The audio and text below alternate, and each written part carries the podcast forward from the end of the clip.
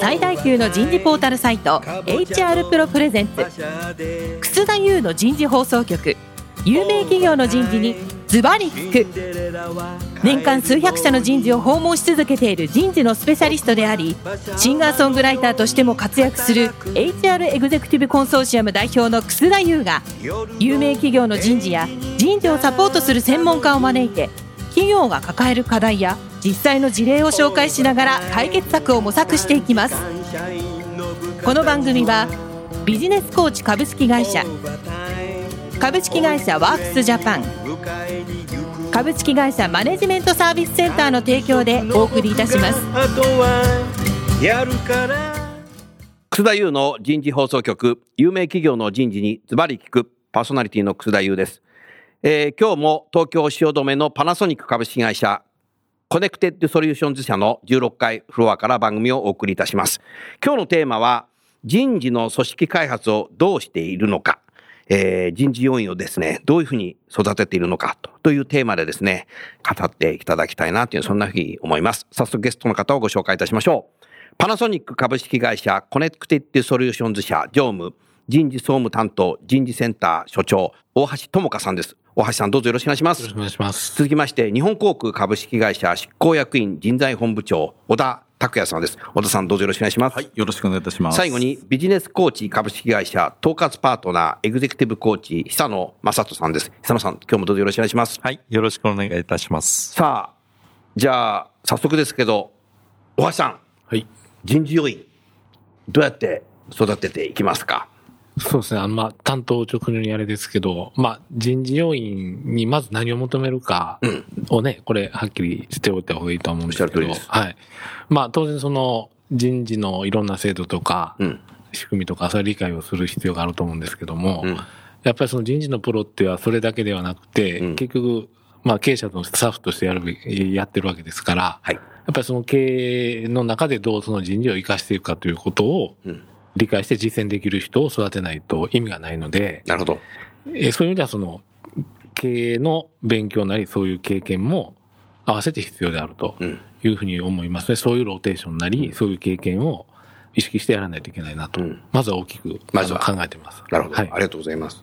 同じ質問ですけど、小田さんいかがですか？はい、我々ですね、やっぱ人材戦略っていうのは何だっていうことを考えて、はい。あの、今の考え方は、まあ、社員一人、個に向き合ううん。人事っていう面と、それからまあ戦略ですね。うんまあこれ、ダイバーシティと働き方とか、うんあの、制度とか全部含みますけども、うんこの両方からのアプローチが必要かなと。はい。まあ、そういう中で全体の人材戦略を分かって、まあ、その中で、こういろんなこう役割あると思うんですけども、はい二つ三つ経験してうん人を育てていくって、こういうことが我々まだできていないので、なるほど。そういうことをやっていきたいなというふうに思っています。うん。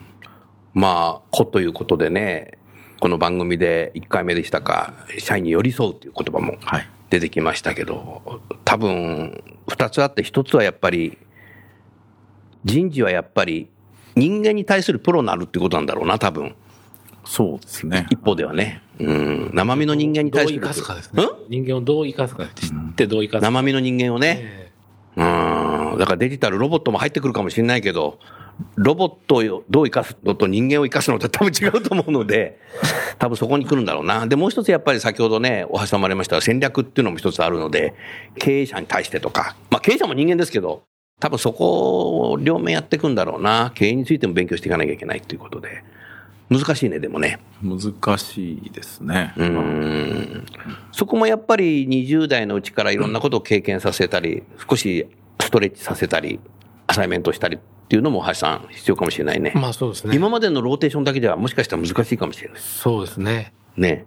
まあ、残念ながらパナソニックの中では人事の配属された人がずっとまあ、人事の中でローテーションなり経験をするっていうのが、かつてね、はい松下電機産業さんの時代からね、新入社員で入ってきて人事配属になると定年されていった方たくさんいらっしゃいましたよね。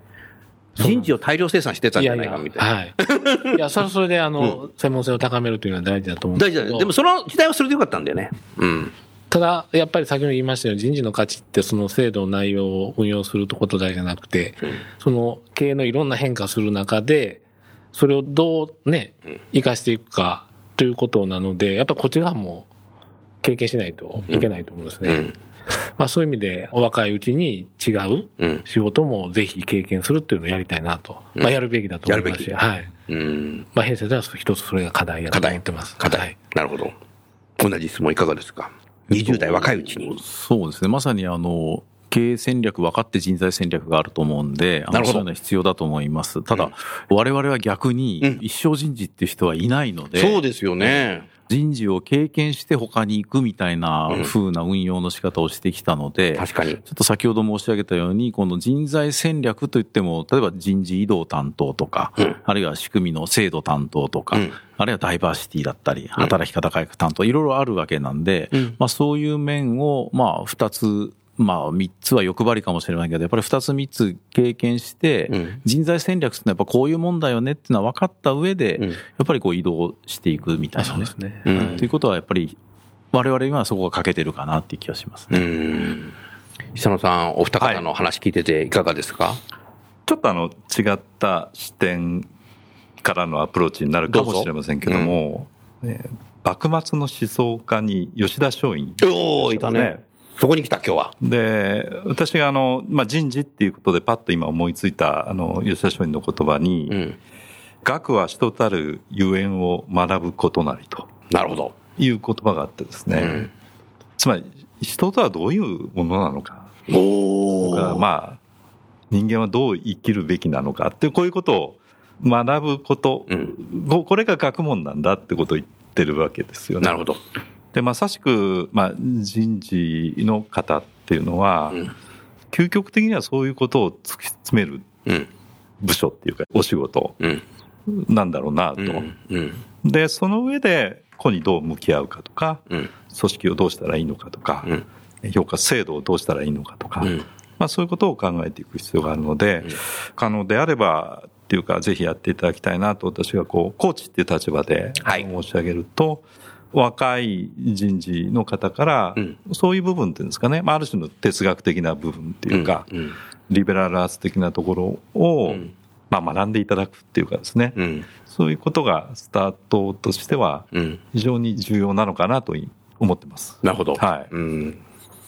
まあ、若いうちはね、吸収力もあるので、うん目先の仕事を覚えることも必死かもしれないけど、うん一方ではそういうことも少し勉強しとくっていうのは重要かもしれないね。必ずどっかでそういうことにこうぶち当たると思うんですよね、うん課題に。うん。そうしたときに、まあ、そこにこう立ち戻る立ち戻る。ところっていうんですかね、うん。うん、まあそこなのかなというふうに思います。うんそこはまさに大事ですよね。大事ですよねまあ、人たるゆえんっていうところですけど、まあ、人を生かすっていうね、うん。さっき大橋さん言われたうん。ところだと思うんですけども、うん。そこがなくて、我々もやっぱり若い時に人事部に行くと、まず仕事を覚えなきゃいけないので、はい。あの人事異動をこうやってやるんだとかですね、制度はこうやって作るんだとか、うん。そっちから、まあ、それは覚えなきゃいけないで、もちろん覚え勉強はしなきゃいけないんですけど、うん。やっぱりその人を生かすとかね、人たるゆえんを学ぶっていう、そこを忘れないようにしながら、こう経験をしていかないと、とっても大事なポイントだと思いますね。うん。なるほどね。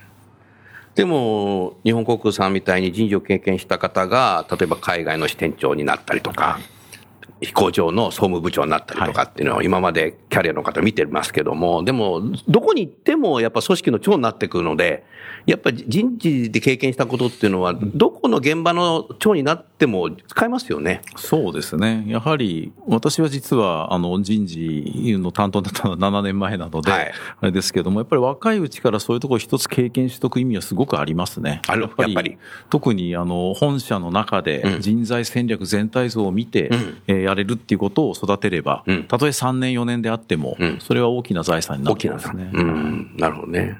パナソニックさんも人事経験した方が今後違うビジネスに行くっていうことも必要かもしれないね。ああ、そうですね。うんはい。それは特に若いうちに経験するのがいいと思いますし、うん。まあ逆にそのね、40代とか50代になるとなかなか難しいと思いますのうで、ん。逆にあの若いうちに経験すると、ただしうん今おっしゃったようにその人事の基本的なところをきちっとやった上でじゃないと中途半端であもちろんもちろん動いちゃうと意味がないので、うん。なるほど。小田さん、この人事の要因を育てるっていうことで、大橋さんに何か質問はございますか？そのずっとね、人事のプロを、退職までみたいな方がたくさんいらっしゃると、なんかすごいプロがたくさんいるようなイメージで羨ましいんですけども、実際その辺の方たちっていうのはこのパナソニックさんという会社に入った時に多分人事やりたいと思ってる人はいないんじゃないかなという気もするんですけども、そういう中でこうどうやってこのプロを作っていってらっしゃるのかなっていうのが非常に興味深い。まさに、私も含めてそうですけど、人事希望の人ってほとんどいないですよね。うん会社入られた、大橋さんもそうなんだい。や、あ残念ながらそうなんですけど大橋。さんも、大橋さんは 松下電機産業。はい、そうですね。に入社した時はい。で、ただやっぱり何人か、あの、配属されるわけで、うん。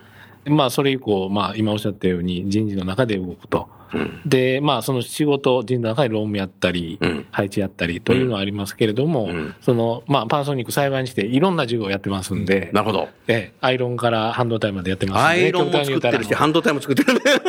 確かだからそういう意味で、そのビジネスも経験しながらいろんなところを歩けるということで、まあ本人から見て特にその飽きるとかですね、ん同じことばっかり毎年やってるということにはなってないと思うん。ですけども、うん。だからその人事をどうその経営の中で活かしていくかということの、まあ経験はいろんなビジネスの中でできているとは思います。うんはい。なるほどね。はい多分、製品のアイテム数と、やっぱり職種の多さが掛け合わせるから、やっぱ人事一筋の人でも結構いろんなとこ行くから楽しいのかもしれないね。まあ飽きないですね、少なくともね。飽きない。ええ。うん。日本航空さんは職種は多いけども、飛行機っていう一つそうですねなので、多分、職そこがパパナソニックさんと違うんですよぐらいですね。職種別で当然業務部があって人事やってる人もいますけど、人事だけではないので、うんえなるほどね。うん。だからいいということではないですけど、まあ、そういうことを今までは主にやってきたっていうことなので、うん。でもやっぱり自分が少し別のお仕事も経験してますけども、やっぱり外から見る人事っていう経験も必要だし、うん。本当にその全然違う仕事をすることが人事に、あまあ役に立つことももちろんあるので、なるほど。それはもうね、長い会社人生で40年もね、あるわけですから、うん。あ絶対やった方がいいと思いますね。うんはいで、そういう中でも人事の人でも FA 制度を使って営業行きたいとか、あ、それはありますね。それは希望は叶えられるわけでね。はい。なるほどね。はい逆もあるの？営業から人事たいです。あ、逆もありますね。おお、はいあそれがあるんであれば、いいかもしれないね。もう絶対ダメですってじゃん、困ってる。少ないですけどねあ、少ないけど、それはあるのね。うん。まあでも、あれだね、人事だけでも自立できるようになってるんだなっていうふうに聞いてて思いましたね。先週のテーマと、あれしちゃいますけどね。大橋さん、小田さんにご質問ありますか？あ、まあそういう意味では逆の質問になりますけども、人事の経験が少ない人が多い中で、どういうことを軸にこう、育てられてるかと。例えばその、全体の人事のパーのうちで、例えばまあ、2割ぐらいは人事の専門家が必要で、その8割残りの人はそういうローテーションの人でやっていくとか、そういうなんか基本の考え方なんかあったらちょっと教えていただきたいです。えっとですね、まず前提としては我々この人材本部の役割って何っていうのがあって、企業理念がうん。全社員の物心両面の幸福を追求するがうん。一番最初に来てるので。まあそのために人材本部はまずあるんだよっていうのがあります。うん。なので、やっぱ社員向いて仕事しようよというのがまず前提にあって、うん。で、まさに今大橋さん言われたどれぐらいの人をどうするかが悩みであって、うん。そこがうまくできていなくて、うん。えーポリシーも実はあまりなくてですね、うん。えー大体まあ長くても4、5年、うん。まあ今の人事部長だけは10年いるんですけども、うん。これが非常に稀な状態で、うん。まあ破綻からまあ彼中心に戦略作ってきたんですけども、はい。これ非常に稀な状態で、うん。基本的にはまあ4、5年で動く。うん。だから全員4、5年で変わってしまううん。っていうモデルにしてしまっているので、本当にこれでいいのか。うん。ここが課題ですね。うん。でもこの2社お互いに学び合うと新たなるなんか人事の ね。戦略がなんか見えてくるかもしれないね。うん。今日はねあのエグゼクティブコーチの久野さんいらっしゃるけど久野さんに何か大橋さんご質問ありますか？逆にあの外から見ていただいて、まあ、研修とかもやっていただいてるんでそのパナソニックのあの人事のメンバーとも交流いただいてるかと思うんですけど、はい。うん。どうですか？どうですか？あの どうですか？を世間全般で見てこうおおこういうとこは足らないとかこういうことをもっと一般論ですけどね、いろんな人はいるとは思うんですけど。もう遠慮なくズバッと言ってあげてください。ありましたらご指摘いただけたらありがたいですけども。あの、今すごくこう会社が変わろうとされてて、まあそこで、まあワンワンっていうのを中心に、まあ人事温度を取られて、やられてると思うんですね。で、そこのこう、コミットメントっていうのは、僕は非常に高いものがあるなというふうに思います。あの、いろんな方、人事の方とお話ししました。で、そこは素晴らしいな。やっぱそこはトップからの、えービジョンっていうのがしっかり、あミッションビジョンっていうのがこう、浸透されてるなというふうに思いますね。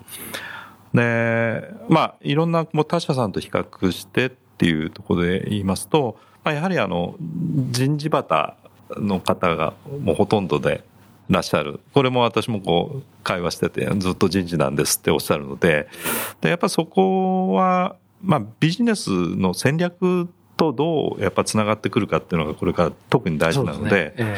やはりこうビジネスの経験とか、ビジネスの理解っていうところが、こうもう少し進んでいくと、より同じワンオンワンを取り入れるでも、もう少しこう違ったアプローチの仕方とか、あるいはそのビジネスの方がえどういうふうなことを求めてるのかとか、なるほど。そういう期待値みたいなのもよりクリアに、まあ、経験値としてまあ持ってるんじゃないかなというふうに思いました。はい。ありがとうございます。ありがとうございます。小田さんはいかがですか？ご質問。あのー久野さんに。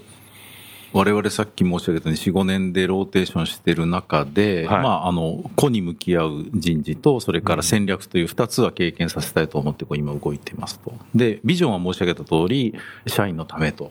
で、この、で、社外研修も一部出したりもしてるんですけども、あの、楠田先生のところにもあありがとうございます。そうでですよね。それをこう、有機的につなぐというか、最終的にこう、どうやったら本当にね、うん。こう、人がね、うん。この、まあ、人事のプロまでいかなくても、ん今言われた経営課題をちゃんと分かって、人材戦略分かってっていう人になっていくのかって、こう、結びつきが自分の中でまだ整理できていなくて、なるほど。理念あります、ん。えー実行してることはやります、これうん。これからあの2つの部署、3つの部署回していこうと思ってますっていうことで、今、それをつなげて最終的にこうどうなるのかなってまだイメージできてなくて、うん。もしかしたらなんか足りてないものがあるんじゃないかなっていう気もしていてですね。うん。うん。あの、今の私のちょっとイメージで申し訳ないですから聞いて、なんかこういうとこがやったらいいんじゃないのみたいなことがあれば。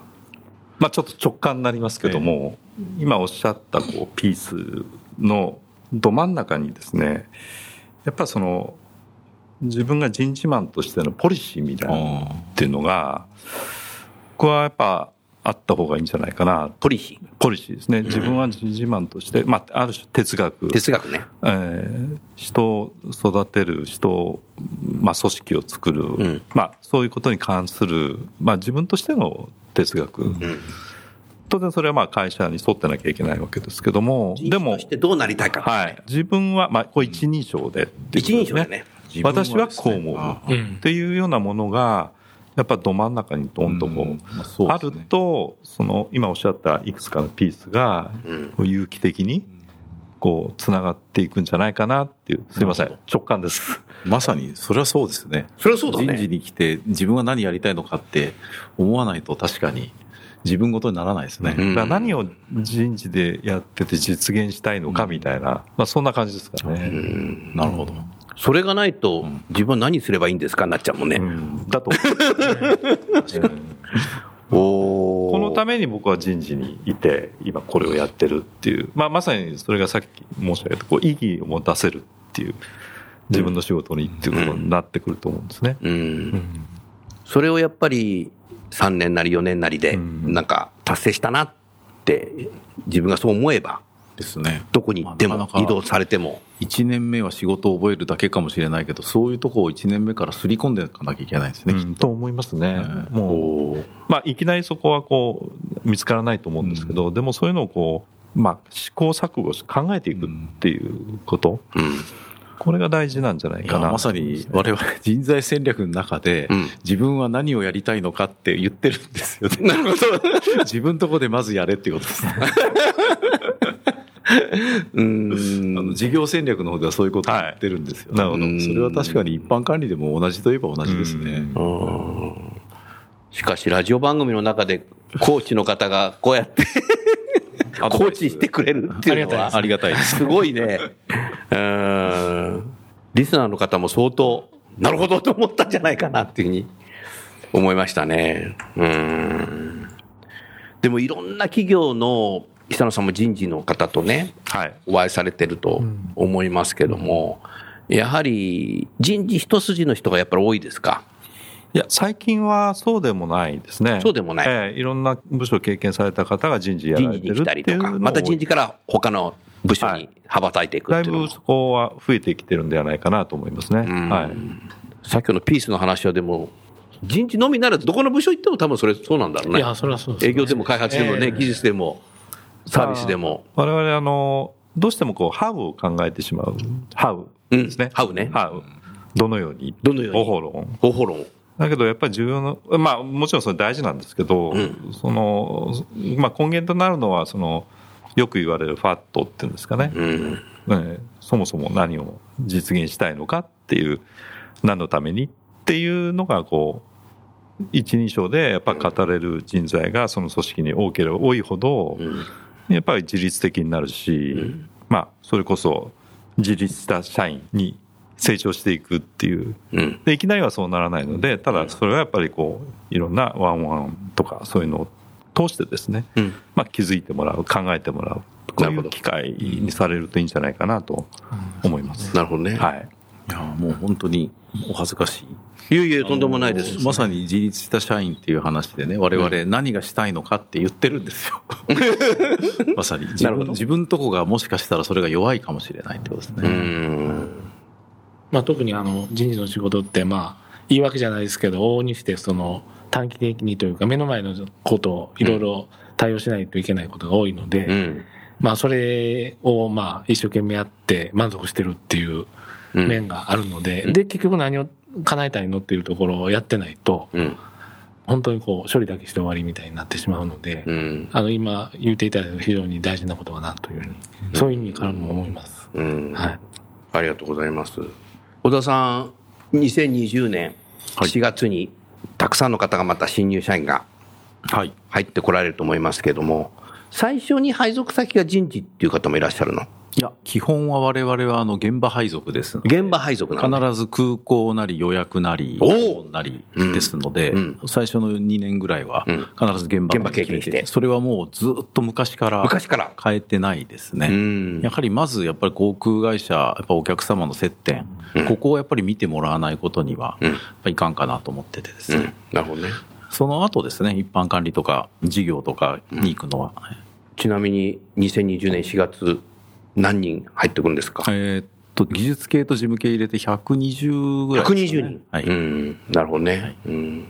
じゃあ最初はみんな現場に経験して。そうですね。はい。で、3年か4年ぐらい経って人事に来る方はいらっしゃる。そうですね。早ければ、あの、採用チームでまず来ますのあで。、採用チームは若い人がね、同じゼネレーションなので。えー、2年目のやつもう2年目で？ただ1年しかいませんので。お、1年だけ？はいで、また他に？で、そこから人材戦略部の中で移動するのあと、ー外に出るものと。なるほどね。なので、うんまあ採用やって、人事運用やって、戦略やってっていうのは今作ろうとしてます作ろうとしてるうん何人か今うん出てきてます。それでもまだ3年とかね、うんしかいないので、うん3、4年ぐらいですけどね。なるほどね。うん。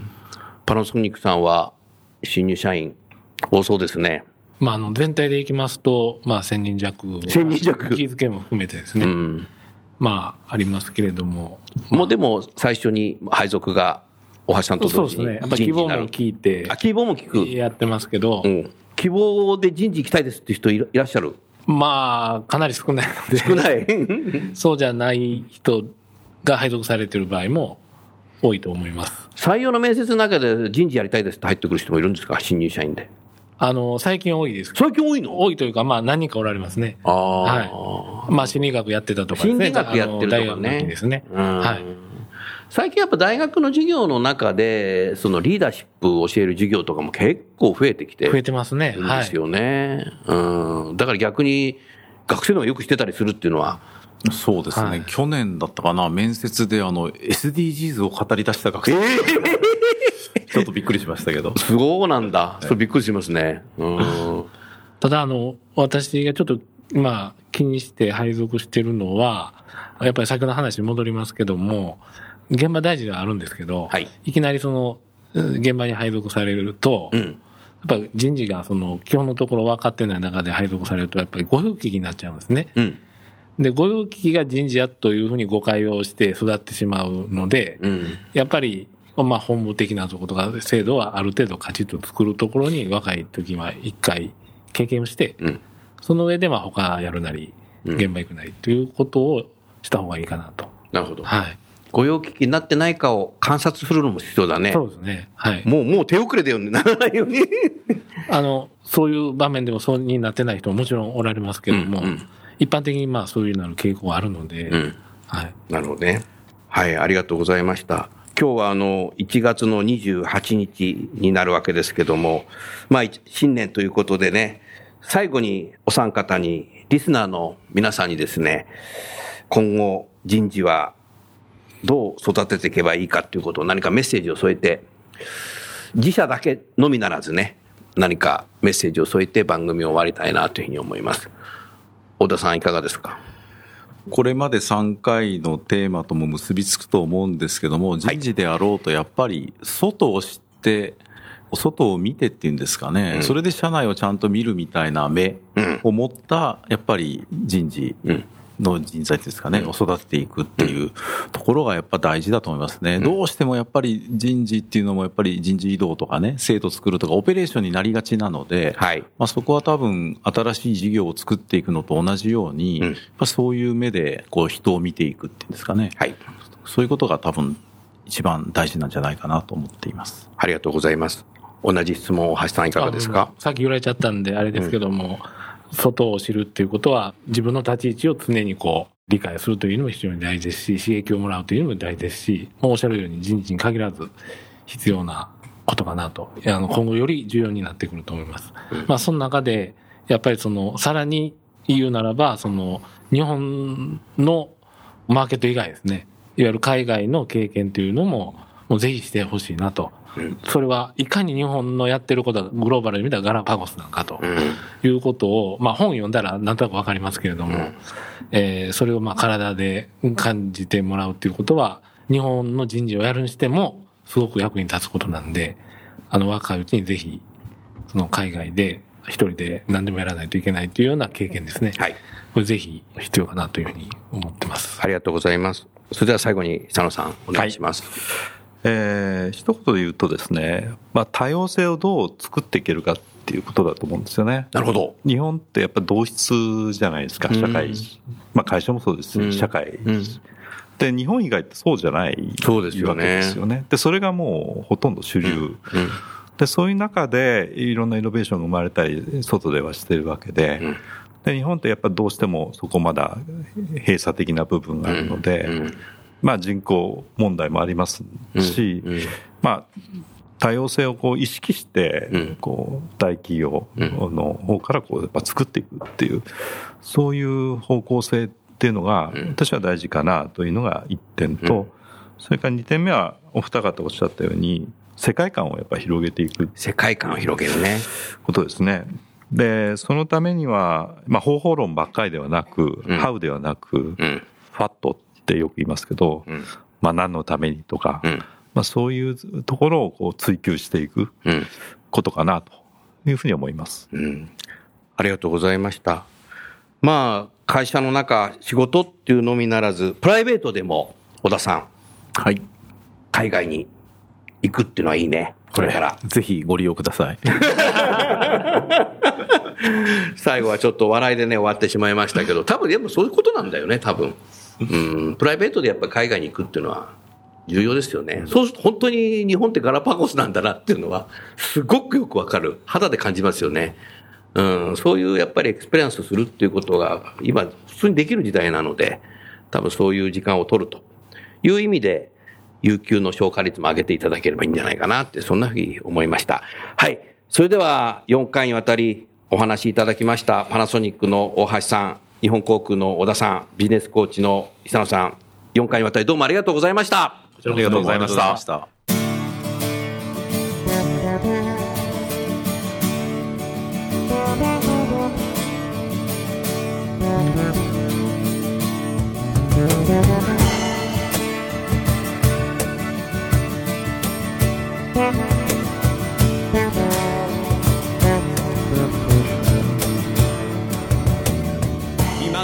今日のお話はいかがでしたか？楠田祐の「 The Times Will Change 時代は変えられる」とともにエンディングといたします。この番組は日本最大級の人事ポータルサイト HR プロのウェブサイトからもお聞きいただくことができます。HR プロでは人事領域で役立つさまざまな情報を提供しています。ご興味がある方はぜひウェブサイトをご覧ください。この番組は人と組織の生産性を高めるビジネスコーチ株式会社。企業の人材採用支援キャリア支援を通じて人と企業の持続的な成長と価値創造に貢献する株式会社ワークスジャパン。企業の人材戦略人材育成のプロフェッショナルカンパニー。株式会社マネジメントサービスセンターの提供でお送りいたしました。それでは来週もお楽しみに。みんなで変えよう。できない理由を述べている場合ではない。